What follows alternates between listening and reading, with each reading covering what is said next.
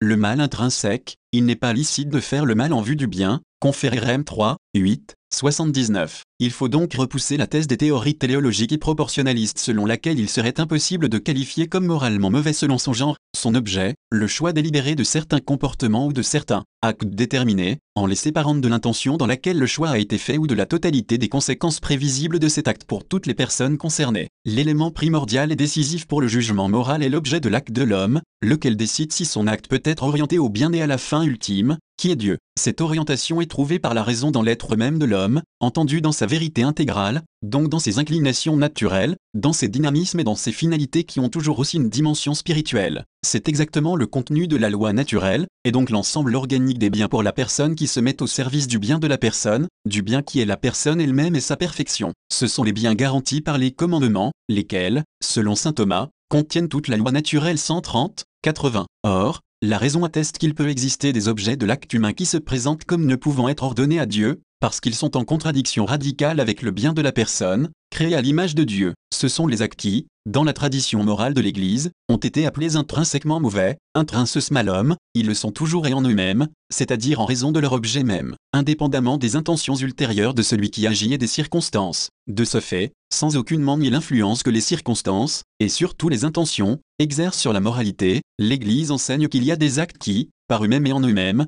indépendamment des circonstances, sont toujours gravement illicites, en raison de leur objet 131. Dans le cadre du respect dû à la personne humaine, le Concile Vatican II lui-même donne un ample développement au sujet de ces actes, tout ce qui s'oppose à la vie elle-même, comme toute espèce d'homicide, le génocide, l'avortement, l'euthanasie et même le suicide délibéré, tout ce qui constitue une violation de l'intégrité de la personne humaine, comme les mutilations, la torture physique ou morale, les contraintes psychologiques, tout ce qui est offense à la dignité de l'homme, comme les conditions de vie sous-humaines, les emprisonnements arbitraires, les déportations, l'esclavage, la prostitution, le commerce des femmes et des jeunes, ou encore les conditions de travail dégradantes qui réduisent les travailleurs au rang de purs instruments de rapport, sans égard pour leur personnalité libre et responsable, toutes ces pratiques et d'autres analogues sont, en vérité, infâmes. Tandis qu'elles corrompent la civilisation, elles déshonorent ceux qui s'y livrent plus encore que ceux qui les subissent et insultent gravement l'honneur du Créateur 132. Sur les actes intrinsèquement mauvais, et en référence aux pratiques contraceptives par lesquelles l'acte conjugal est rendu intentionnellement infécond, Paul VI enseigne, en vérité, s'il est parfois licite de tolérer un moindre mal moral afin d'éviter un mal plus grand ou de promouvoir un bien plus grand, il n'est pas permis, même pour de très graves raisons, de faire le mal afin qu'il en résulte un bien, conféré RM 3, 8, c'est à dire de prendre comme objet d'un acte positif de la volonté ce qui est intrinsèquement un désordre et par conséquent une chose indigne de la personne humaine, même avec l'intention de sauvegarder ou de promouvoir des biens individuels, familiaux ou sociaux 133, 81. En montrant l'existence d'actes intrinsèquement mauvais, l'Église reprend la doctrine de l'Écriture sainte. L'apôtre Paul l'affirme catégoriquement, ne vous y trompez pas, ni impudique, ni idolâtre, ni adultère, ni dépravé, ni gens de mœurs infâmes, ni voleur, ni cupide, pas plus qu'ivrogne, insulteur ou rapace, n'hériteront du royaume de Dieu, une compagnie 6, 9 à 10. Si les actes sont intrinsèquement mauvais, une intention bonne ou des circonstances particulières peuvent en atténuer la malice, mais ne peuvent pas la supprimer. Ce sont des actes irrémédiablement mauvais, par eux-mêmes et en eux-mêmes, ils ne peuvent être ordonnés à Dieu et au bien de la personne,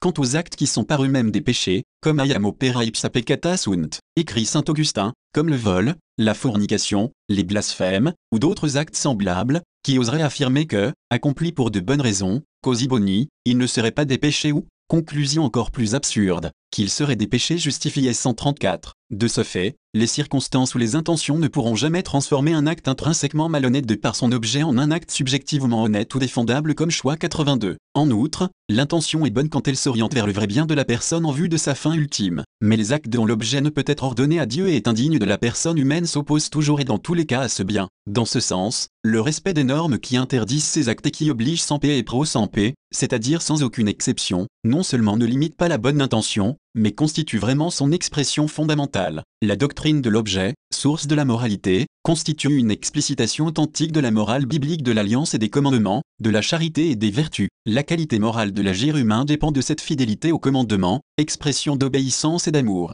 C'est pour cette raison, nous le répétons, qu'il faut repousser comme erronée l'opinion qui considère qu'il est impossible de qualifier moralement comme mauvais selon son genre le choix délibéré de certains comportements ou actes déterminés. En faisant abstraction de l'intention pour laquelle le choix est fait ou de la totalité des conséquences prévisibles de cet acte pour toutes les personnes concernées. Sans cette détermination rationnelle de la moralité de l'agir humain, il serait impossible d'affirmer un ordre moral objectif 135 et d'établir une quelconque norme déterminée du point de vue du contenu, qui obligerait sans exception, et ce au préjudice de la fraternité humaine et de la vérité sur le bien, ainsi qu'au détriment de la communion ecclésiale 83. Comme on le voit, dans la question de la moralité des actes humains, et en particulier dans celle de l'existence des actes intrinsèquement mauvais, se focalise en un certain sens la question même de l'homme, de sa vérité et des conséquences morales qui en découlent. En reconnaissant et en enseignant l'existence du mal intrinsèque dans des actes humains déterminés, l'Église reste fidèle à la vérité intégrale sur l'homme, et donc elle respecte l'homme et le promeut dans sa dignité et dans sa vocation. En conséquence, elle doit repousser les théories exposées ci-dessus qui s'inscrivent en opposition avec cette vérité. Cependant, frères dans l'épiscopat, nous ne devons pas nous contenter d'admonester les fidèles sur les erreurs et sur les dangers de certaines théories éthiques. Il nous faut, avant tout, faire apparaître la splendeur fascinante de cette vérité qui est Jésus-Christ lui-même. En lui, qui est la vérité, confère JN 14, 6, l'homme peut comprendre pleinement et vivre parfaitement,